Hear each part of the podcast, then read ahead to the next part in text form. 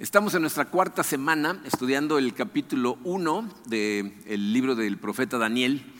Eh, para hacer una recapitulación muy pequeña, eh, hemos aprendido acerca de cuatro jóvenes que fueron llevados cautivos a Babilonia junto con muchas otras personas, pero ellos cuatro fueron reclutados eh, por, por el rey Nabucodonosor para tratar de atravesarlos por un proceso de babilonización que hemos estado estudiando. Eh, o que estudiamos la semana pasada ese proceso, eh, pero nos quedamos eh, en, suspenso porque hablamos de la resolución que tomó Daniel y hablamos de, pues, cuál, cómo, fue esa resolución, ¿no? O sea, cómo la podemos entender mejor. Empezamos la semana pasada, anunciamos la naturaleza de la resolución y estudiamos la razón de la resolución. No tengo tiempo de, explicarlas, vean los mensajes anteriores si no los han visto. Eh, les voy a leer los versículos 8 al 13 del capítulo 1, que en ellos se encuentra el contexto de lo que vamos a estudiar el día de hoy, que son dos facetas más o dos ángulos más con respecto a la resolución. Dice así, pero Daniel se propuso en su corazón no contaminarse con los manjares del rey, ni con el vino que él bebía, y pidió al jefe de oficiales que le permitiera no contaminarse. Dios concedió a Daniel hallar favor y gracia ante el jefe de oficiales. Y el jefe de oficiales dijo a Daniel, temo a mi señor el rey, porque él ha asignado su comida y su bebida. ¿Por qué ha de ver sus rostros más pálidos que los de los demás jóvenes de su edad? Así pondrían en peligro mi cabeza ante el rey. Pero Daniel dijo al mayordomo, a quien el jefe de oficiales había nombrado sobre Daniel, Ananías, Misael y Azarías, te ruego que pongas a prueba a tus siervos por diez días y que nos den legumbres para comer y agua para beber. Que se compare después nuestra apariencia en tu presencia con la apariencia de los jóvenes que comen los manjares del rey y haz con tus siervos según lo que veas. Vamos a darle gracias a Dios. Padre, eh, gracias Señor por tu palabra. Eh, sé, Padre, eh, que todos los que estamos aquí necesitamos permitirte hacer ciertos cambios en nuestros corazones.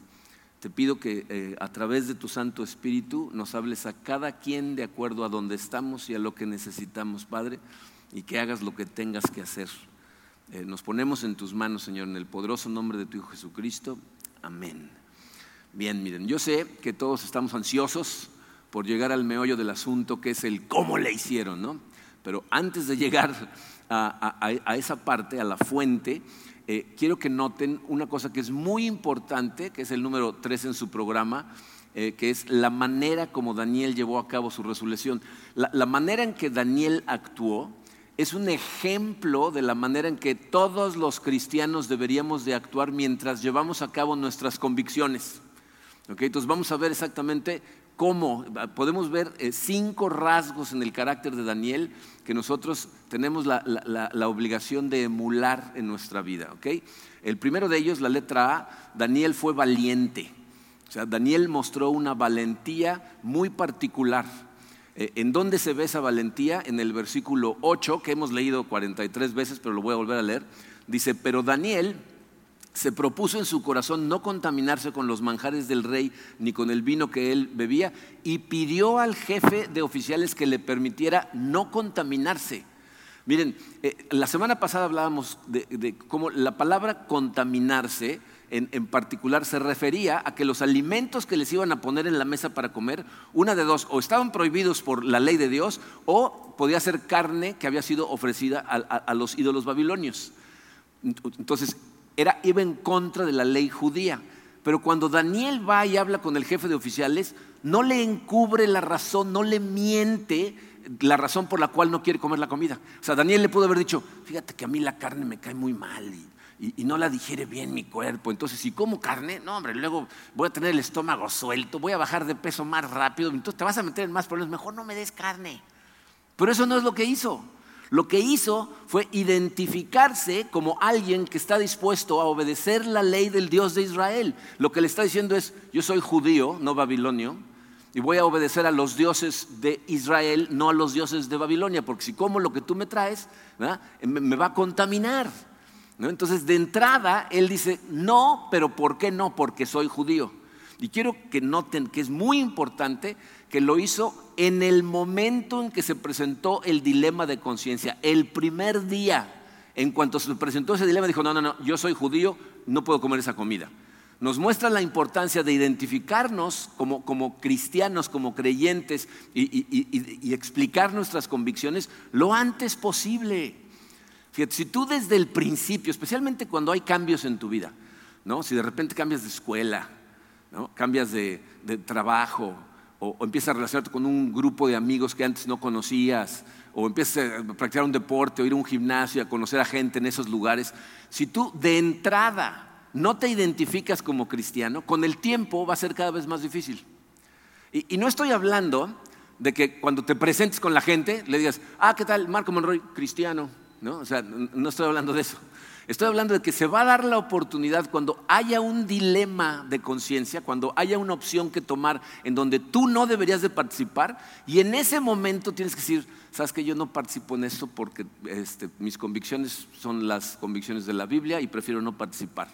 ¿ah? Esas oportunidades se presentan y son como ventanas de tiempo, que pasa la ventana y si no la aprovechas se pasa y se va.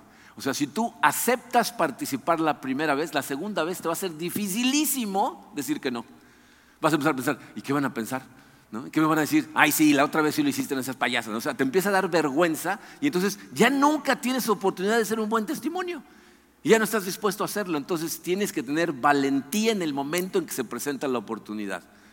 Pero aparte de valentía, Daniel fue cortés, es la letra B.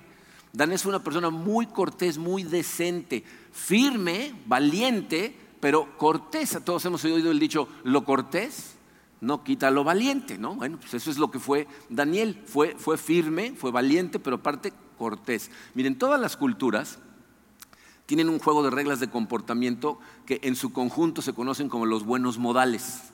Entonces, ser cortés significa actuar de acuerdo a esas reglas.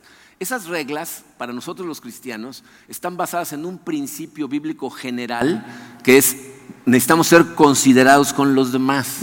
O sea, Daniel le podía haber dicho al jefe de oficiales, pues hazle como quieras, yo no voy a comer esas porquerías, ¿no? O sea, de, manera agresiva, ¿no? Pero eso no es lo que hizo. Fíjate, Daniel hace dos cosas. Para empezar, sigue la línea de mando, o sea, se va primero con el jefe de los oficiales, respetuosamente y aparte actúa con mucha cortesía. Fíjate cómo habla en el versículo 8 al, al final del versículo 8 dice, pidió al jefe de oficiales, le pidió al jefe que le permitiera no contaminarse. O sea, le está diciendo, tú tienes el control de esto, tú puedes permitirme no contaminarme. ¿okay? Eh, te voy a decir lo que Daniel no hizo. No se fue a tratar a levantar al resto de los jóvenes con pancartas para rebelarse, no empezó a criticar a la gente en, posición de liderazgo, respetó a sus autoridades, fue y pidió permiso, ¿ok? Y tampoco hizo alarde de su fidelidad, yo soy una persona leal al Señor, el más leal de... O sea, simplemente dijo, por favor, te ruego, ¿no? Te pido. Y cuando éste le dice, Daniel, me estás pidiendo que me juegue la vida, me van a cortar la cabeza, ¿qué hace Daniel? Fue al otro individuo y fíjate cómo le habla en el versículo 12, te ruego, te ruego que pongas a prueba a tus siervos por 10 días. ¿No? O sea, aquel no puede, tú, la orden se la dio aquel, tú eres el que trae la comida, te ruego que nada más 10 días, ¿no? Por favor, ayúdame. Dicen que la forma de pedir está el dar, ¿no? Entonces Daniel nos demuestra que está determinado a no contaminarse, porque eso eh, iba en contra de su conciencia, pero sabía que eso no lo excusaba de, respetar a las autoridades, de hablarles con respeto. Se acuérdense que en la Biblia nos dice que toda autoridad que tenemos encima de nosotros está puesta ahí por Dios. Y de hecho Pablo dice, ir contra la autoridad es ir contra Dios, porque Dios lo puso ahí. Y ahí se refiere a toda autoridad, en la casa, en la escuela, en el trabajo, en la iglesia, en todos lados, ¿ok? Entonces, eh, ¿Por qué debemos seguir estas reglas? las reglas de, buenos modales, no hay un solo pasaje en la Biblia que diga, pediráis las cosas por favor, ¿no? O sea, no, encontramos, o masticas con la boca cerrada, como hablamos la semana pasada. Te voy a decir por qué lo hacemos. Jesucristo nos enseñó que debemos de amar a todo el mundo, porque nos dijo, ama a tu prójimo como a ti mismo. En el Sermón de la Montaña dijo, ama a tus enemigos, ¿ok? Y Pablo, en la primera carta a los Corintios, en el capítulo 13, describe el amor y una de las cosas que dice es, el amor nunca se comporta con rudeza, nunca. Entonces debemos de tratar con consideración con cortesía a todas las personas. Y, les voy a decir por qué esto lo recalco tanto. Miren, la Biblia dice que el Evangelio de Cristo es ofensivo para los no creyentes. Obviamente es ofensivo porque el Evangelio de Cristo lo que hace es poner en relieve el hecho de que somos pecadores. A todos, dice, todos han pecado. Entonces, a mucha gente que le digan pecador le molesta y se ofende. Pero la Biblia nos dice que se, van a ofender muchos. Bueno, pero si somos honestos, tenemos que reconocer tristemente que muchas veces los no creyentes se ofenden con los cristianos, pero no por el Evangelio, sino por su actitud. Por la actitud arrogante, agresiva, cuando un cristiano se siente superior a un no creyente por ser cristiano, que es una contradicción total. Entonces la gente se siente ofendida. Fíjate, el obstáculo entre la persona y el Evangelio eres tú, si tú los ofendes. Si, ellos llegan al Evangelio y el Evangelio los ofende y deciden irse, ya está entre ellos y Dios.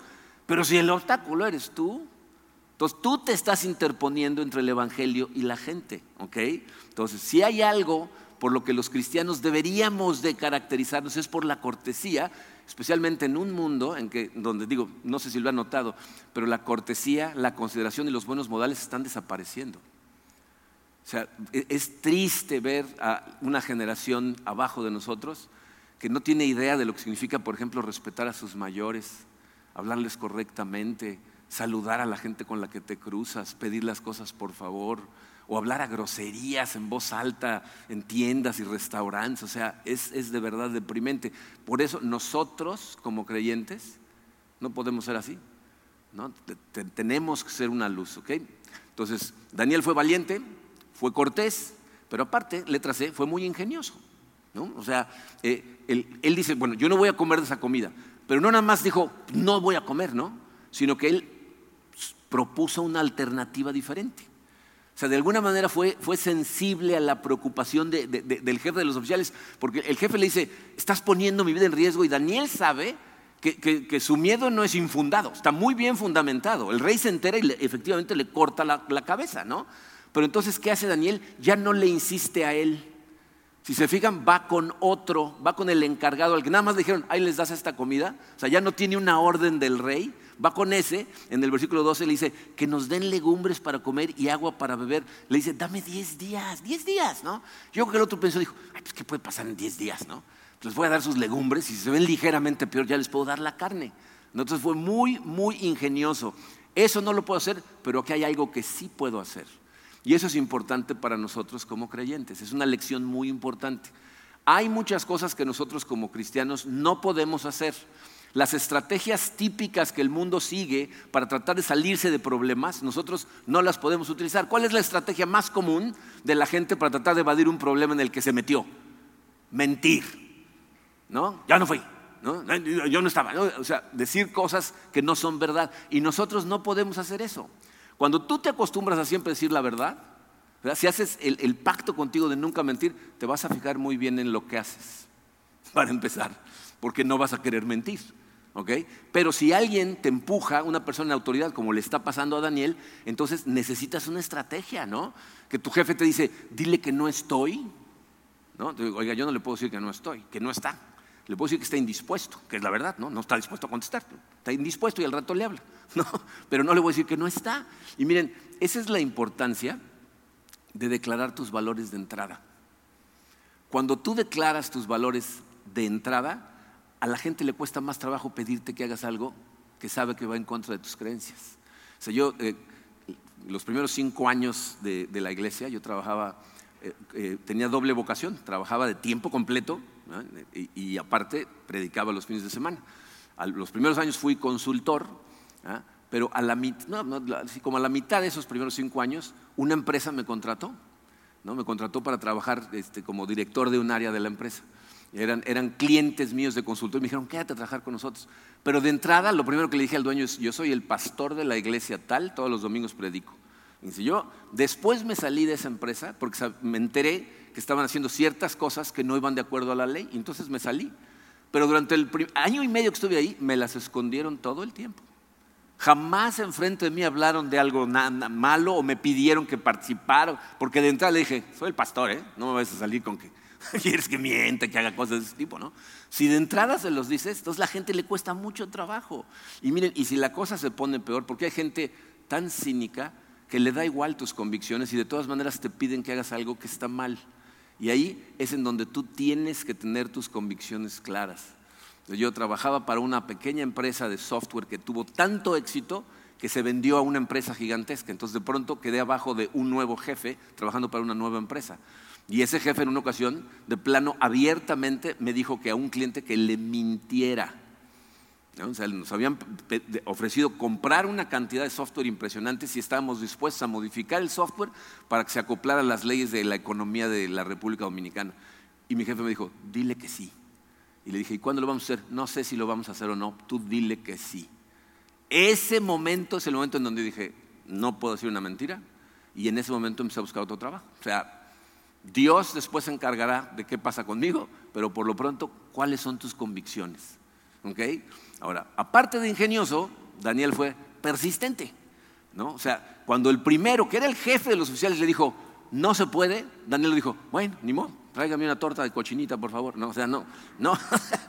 dijo, pues me voy a otra instancia, ¿no? O sea, seguiré diciendo que no. Y miren, tú a lo mejor lees esa parte de la historia y piensas, ¿y qué hubiera hecho Daniel si el otro también le dice que no? yo te voy a decir lo que hubiera hecho Daniel. No hubiera comido. Porque si sigues leyendo el libro, cuando llegas a Daniel capítulo 6, a Daniel le dicen, o haces esto o te echamos a los leones. dijo, échenme a los leones. O sea, no hubiera comido de todas maneras, pero Dios le dio gracia a los ojos de esta gente y entonces las, no pasaron esas consecuencias. Pero él fue persistente. Y aparte de persistente, letra E, fue contagioso. ¿no? O sea, eh, hoy en día esa palabra está muy de moda, ¿no? Contagioso. Este estornudo, que no se me acerque, ¿no? Este, pero si te fijas, en el versículo 8, el autor de Daniel habla en singular, dice, Daniel se propuso en singular, pero para el versículo 12 ya habla en plural, fíjense lo que dice, te ruego que pongas a prueba tus siervos. O sea, Daniel se propuso y para el versículo 12 los otros tres ya están con él. No sabemos qué, pasó por la cabeza de ellos, si desde el principio dijeron no vamos a comer o no. Lo que sí sabemos es que se unieron en su fidelidad a Daniel y si sigues leyendo el libro te vas a dar cuenta que se mantuvieron firmes toda su vida. ¿eh? Si llegas al capítulo 3, Ananías, Misael y Azarías, no está Daniel ahí. Y el rey hace una estatua y dice, o adoran a la estatua, los echo al horno. Dicen, échanos. Échanos al horno, no, no te vamos a adorar a ti, vamos a adorar a Dios. Dice, ay, ¿qué creen que Dios los va a salvar? pues puede, pero aunque no nos salve, no vamos a romper nuestras convicciones. Entonces, fue muy contagioso. Tienes que ser consciente de que siempre hay gente alrededor viéndote actuar, siempre. Y tú vas a ser o una influencia positiva o una influencia negativa. Sin darte cuenta, Dios puede utilizarte como su herramienta para fortalecer a alguien que está dudando, para darle dirección a alguien que está confundido. ¿no? Entonces, acuérdate, siempre alguien te está observando. Ahora, piensa en el otro lado de esa moneda. Estos tres jóvenes, los amigos de Daniel, fueron lo suficientemente sensatos como para estar siempre cerca de Daniel y ser influenciados por él. O sea, tuvieron la sensibilidad de acercarse a la persona más coherente que vieron.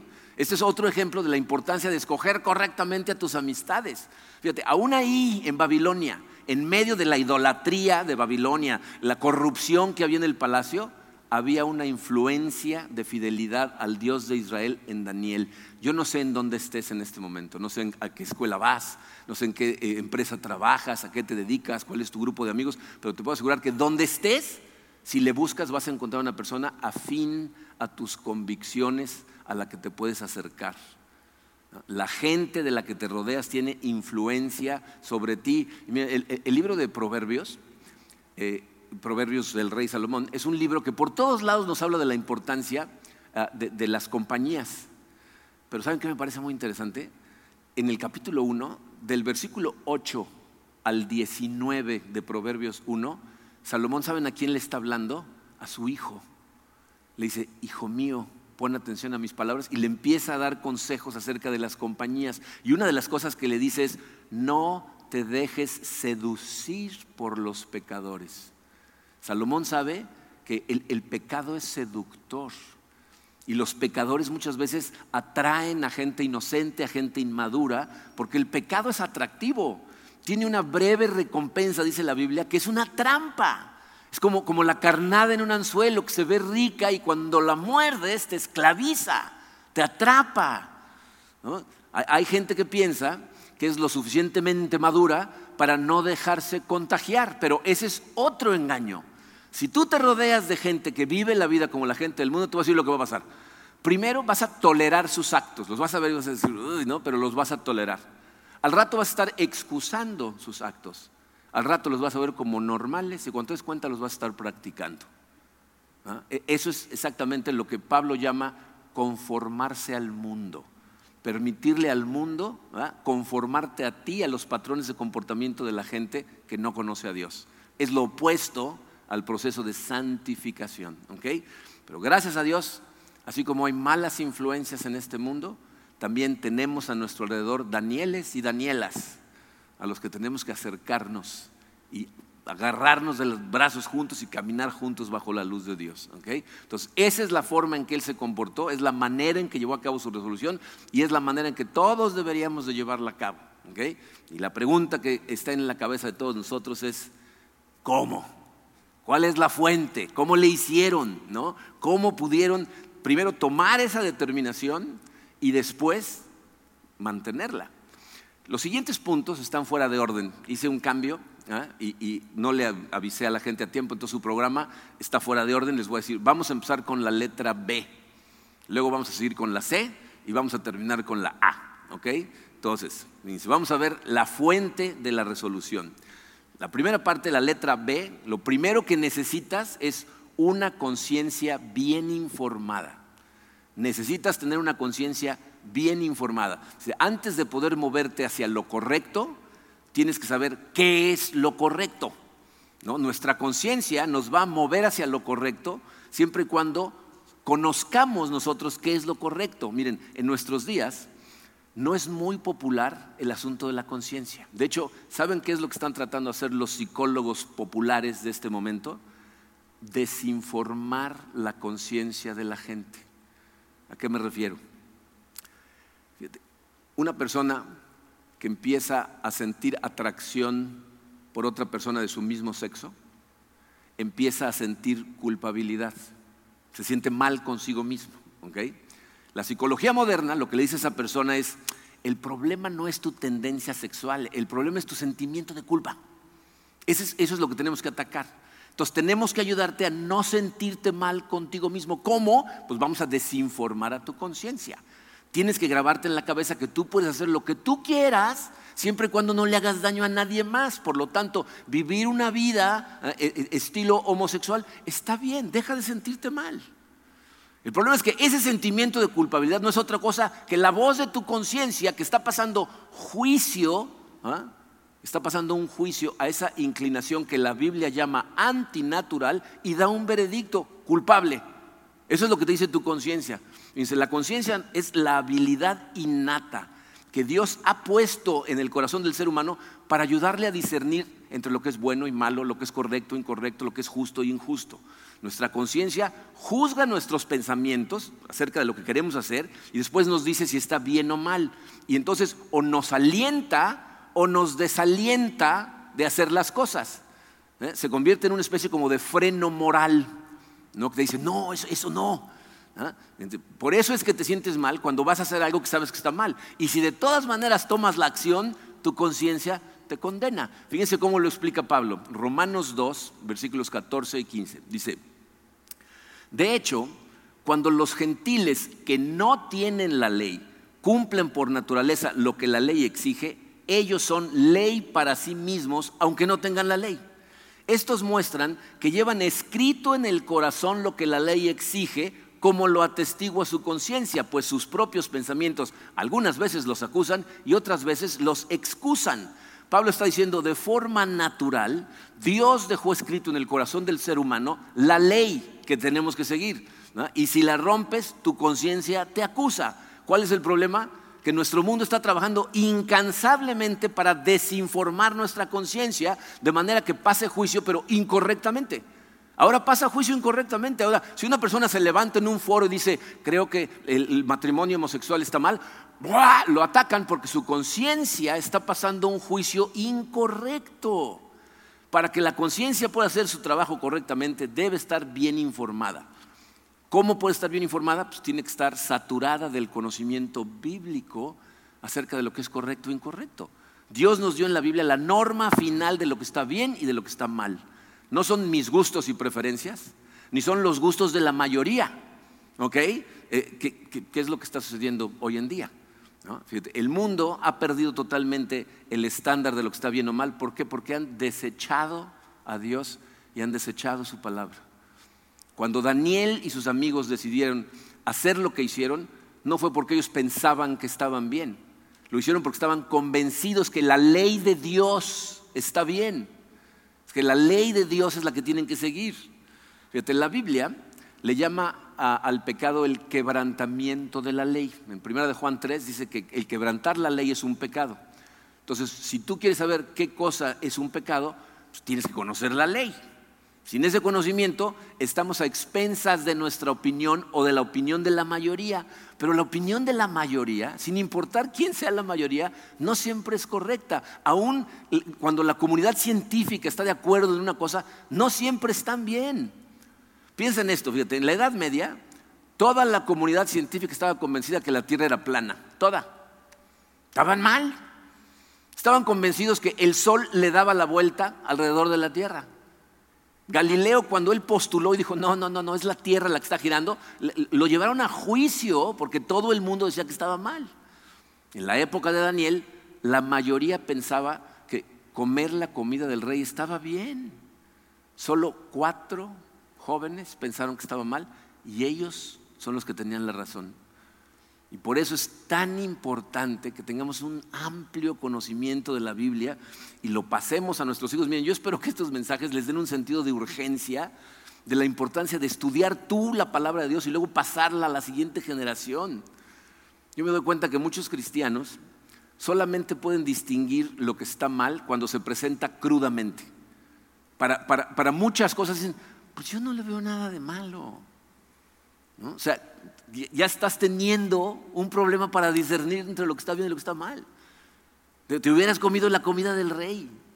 Tenemos que aprender a distinguir el mal, aunque venga de manera muy sutil. De lo contrario, empieza a invadir tu corazón poco a poco, poco a poco, poco a poco. Y cuando te das cuenta ya no puedes discernir. Ya, ya no puedes distinguir entre lo que está bien y lo que está mal. Entonces necesitamos una conciencia bien informada. Pero aparte de eso, letra C, necesitamos una fe inquebrantable en Dios y en su palabra que les permita seguir a su conciencia. O sea, necesitamos una fe inquebrantable que te permita seguir lo que tu conciencia te dicta.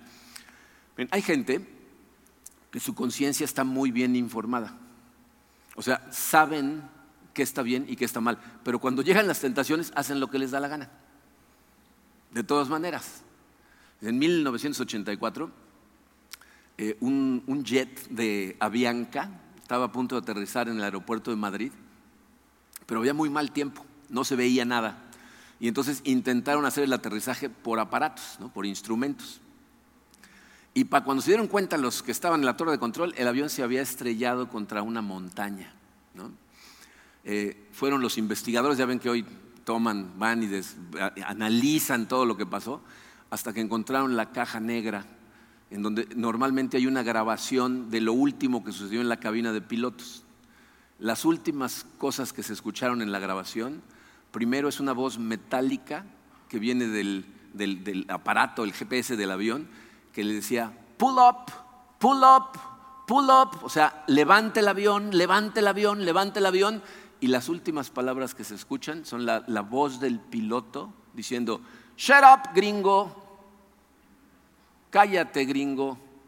Y cuatro minutos después se estrelló, matando a todos los pasajeros, a toda la tripulación y a él mismo. Esa es la manera en que tu conciencia trabaja. Es exactamente su función. Cuando de pronto viene una disyuntiva y tú se te empieza a antojar, eso que te dice, pull up, detente, no hagas eso, esa es tu conciencia. Pero muchos de nosotros actuamos como el piloto, le decimos, shut up. Y entonces nos estrellamos y arrastramos generalmente con nosotros a la gente con la que estamos haciendo la vida juntos. Lo que tú y yo necesitamos es una fe, es decir, una confianza total en Dios, que en el momento en que escuchemos la voz de nuestra conciencia decirnos lo que tenemos que hacer, nos empuje en la dirección correcta. Bien, Daniel y sus amigos estaban convencidos de que ellos vivían en la presencia de Dios y sobre todo que Dios era mucho más sabio que ellos y que nosotros. Y entonces cuando nosotros hacemos lo que Él dice, estamos haciendo lo que es mejor para nosotros, aunque no nos lo parezca, ¿eh? y aunque las consecuencias parezcan negativas. O sea, muchas veces no queremos hacer algo porque a lo mejor perdemos el trabajo y perdemos el trabajo. Si fue por, por tu conciencia que te dijo no actuar de esa manera, eso es lo mejor para ti, aunque después te las veas difíciles, sigues de la mano de Dios.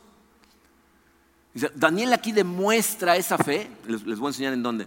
Fíjense, vimos en el pasaje cómo le dice al mayordomo, hace una prueba de 10 días, pero fíjate lo que le dice. Dice en el versículo 13, que se compare después nuestra apariencia en tu presencia con la apariencia de los jóvenes que comen los manjares del rey y haz con tus siervos según lo que veas. ¿Qué está diciendo Daniel? Yo voy a actuar correctamente, haz una prueba y que Dios se encargue de las consecuencias a lo mejor las consecuencias son terribles, no lo sé, pero se las voy a dejar a Dios. Está demostrando una fe en Dios. Miren, a mí me da la impresión de que Daniel es como, como Moisés. Eh, eh, en el, Antiguo Testamento dice que Moisés tuvo el valor para enfrentarse al faraón porque estaba como observando al invisible, dice el libro de Hebreos. ¿no? O sea, él veía al faraón, pero atrás veía a Dios y eso le daba poder. ¿no? Eh, eh, eh, eso me recuerda cuando estaba yo en la secundaria, cuando entré a primero de secundaria, mi hermano mayor, Quique, estaba en tercero de secundaria, mi hermano mayor más grande que yo, más fuerte y aparte era medio peleonero. Y entonces en el, recreo, cuando normalmente había gente que molestaba a los más chiquitos, que yo era de los más chiquitos, si veía a mi hermano atrás, yo decía, a ver, atrévete, ¿no? me sentía yo muy valiente porque ahí estaba mi hermano atrás. Mi hermano al siguiente año pasó a la preparatoria y se fue de esa escuela. No me puede acompañar toda la vida, pero Dios sí me acompaña toda la vida. Dios te acompaña a ti y así es como actuaron ellos. Necesitamos esa fe. Miren, eh, sin esa clase de visión, o sea, si, tú no puedes ver a Dios detrás de todo lo que pasa, no puedes tener esa clase de valor, porque el valor mana de tu fe. Dice primera de Juan 5:4, esta es la victoria que vence al mundo, nuestra fe. La victoria que vence ante las situaciones que enfrentamos en el mundo es la fe. Es a quién le vas a creer realmente. Si le crees a Dios, entonces actúas como Él dice y confías en que Él se va a encargar de las consecuencias. No sabemos cuáles van a ser y ya sabemos todos que no siempre son las que queremos. Eso es lo que hizo Daniel. El mundo ofrece un camino que es más placentero, parece más fácil, pero es un engaño. Dice, el pecado, ¿saben a qué me recuerda? A muchos políticos en campaña. Prometen y prometen y prometen y muchas veces no cumplen nada de lo que prometen, ¿no? Así es el pecado. ¿Ok? Entonces necesitamos una conciencia bien informada y una fe inquebrantable para que nos ayude a seguir a nuestra conciencia. Pero falta un ingrediente más, porque aún con todo esto que te acabo de decir, tú estás diciendo, ¿y por qué de todas maneras cuando viene el momento fallo, no? Te falta el ingrediente más importante que es la letra A. Te falta la gracia de Dios. La gracia de Dios. Daniel y sus amigos pudieron hacer lo que hicieron porque la gracia de Dios había trabajado en ellos y había transformado sus corazones y los había empujado a obrar con firmeza. Entiende esto, Daniel no era un superhombre.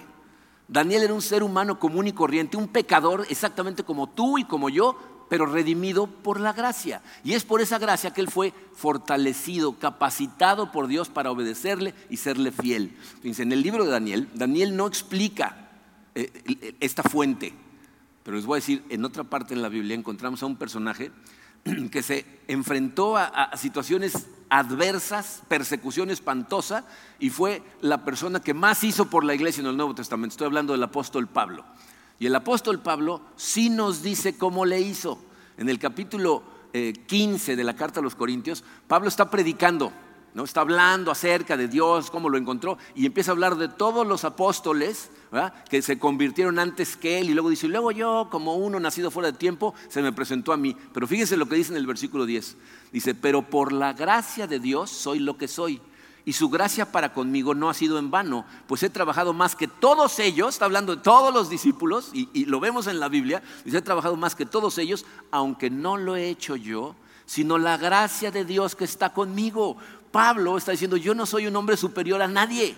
No se les va a ocurrir alabarme a mí. Lo que soy es por la gracia de Dios y le da el crédito de todo su trabajo a la gracia de Dios que lo acompaña.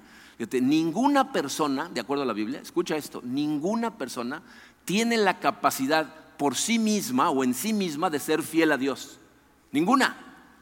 Jesucristo dijo, separados de mí, ustedes no pueden hacer nada. Pablo en Filipenses 2 dijo, es Dios quien produce en ustedes tanto el querer como el hacer. ¿Para qué? Para que se cumpla su buena voluntad. Dice, Él es el que los fortalece, Él les da el querer, Él les da el hacer. Entonces, esto nos demuestra que la gracia no solo es la fuente de nuestra salvación, también es la fuente de nuestra santificación. Daniel fue fortalecido por esa gracia y por eso pudo mantener su resolución. Ahora, las maravillosas noticias del Evangelio es que esa gracia no está ahí nada más para Daniel. Está disponible para todos los creyentes. Tú has puesto tu fe en Cristo, esa gracia está disponible para ti.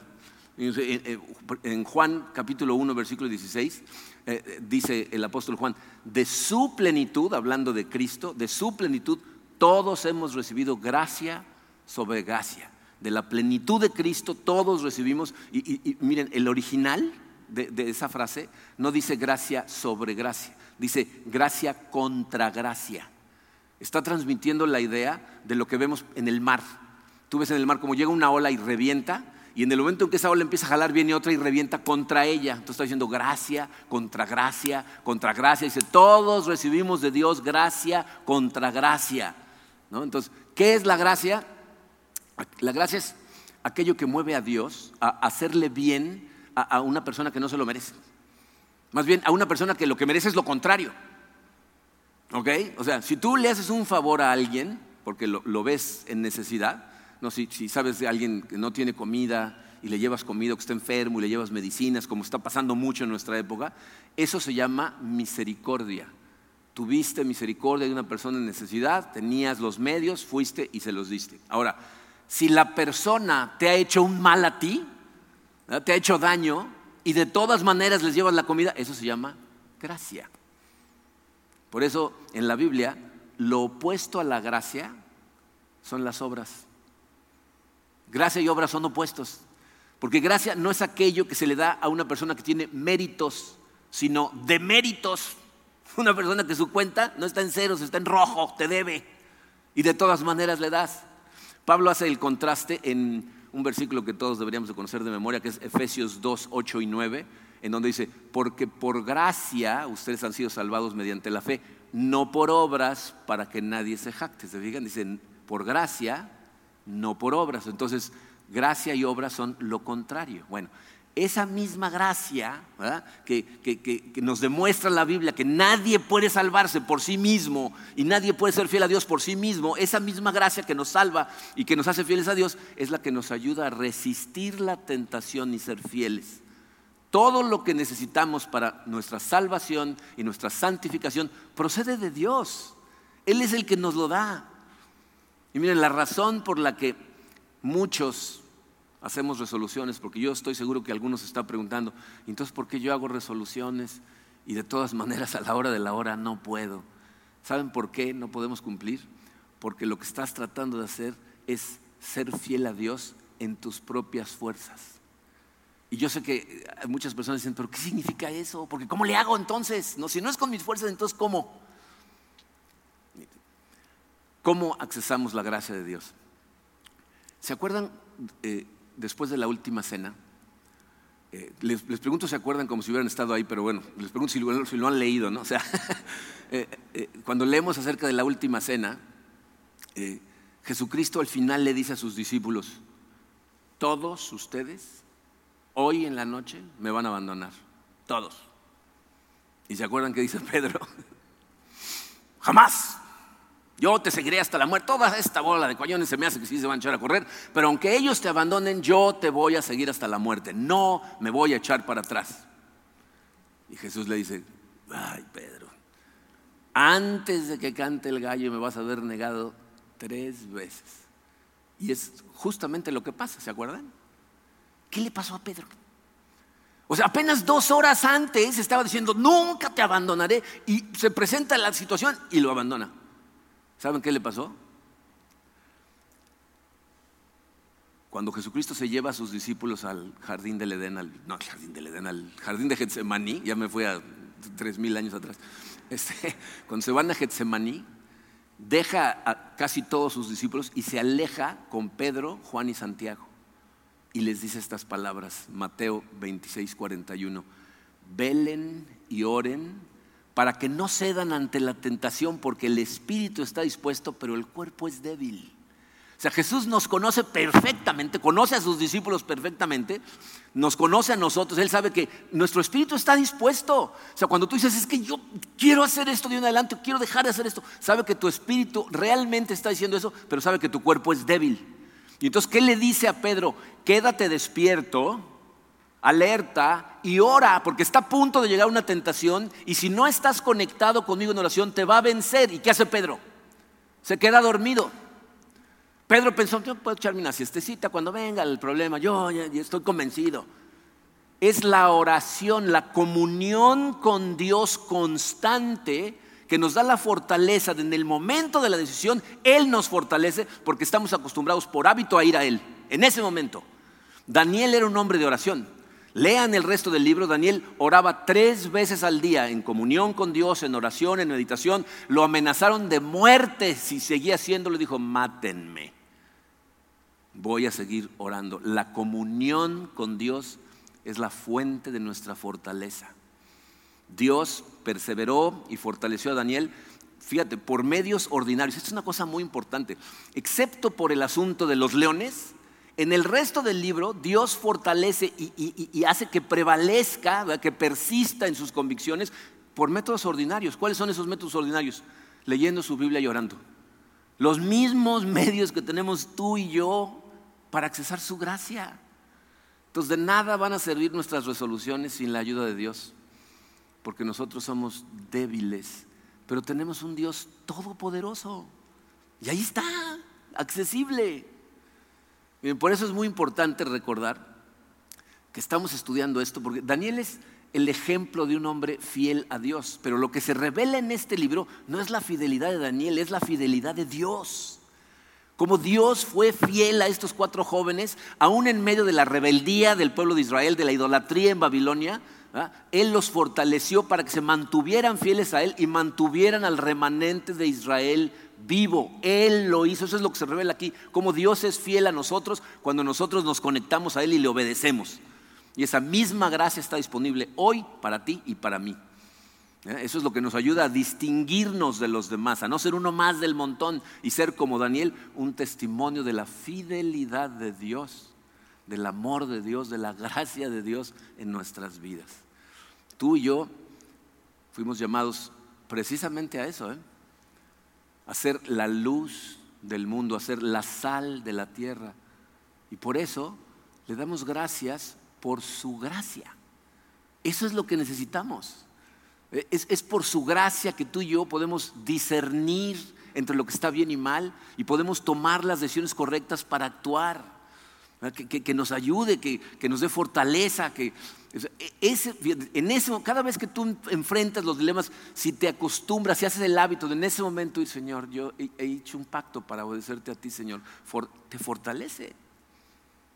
Y aparte, te enseña a vivir la vida correctamente, valientemente, cortésmente, ingeniosamente, a seguir perseverando y entonces ser la luz, ser el contagioso que le ayude a la gente a tu alrededor a adorarlo a Él.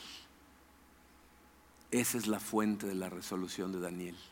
La gracia de Dios que trabaja sobre su conciencia perfectamente bien informada y su fe inquebrantable que lo empuja a tomar la decisión y la gracia a mantenerla.